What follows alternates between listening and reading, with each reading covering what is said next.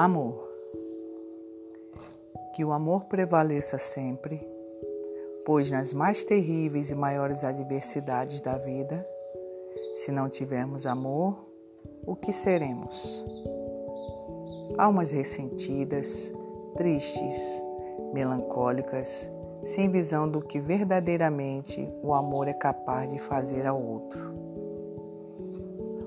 O amor traz consigo a caridade, a compaixão, o entendimento, a paz, a reciprocidade e outros tantos sentimentos benéficos que o Cristo nos ensina dia após dia.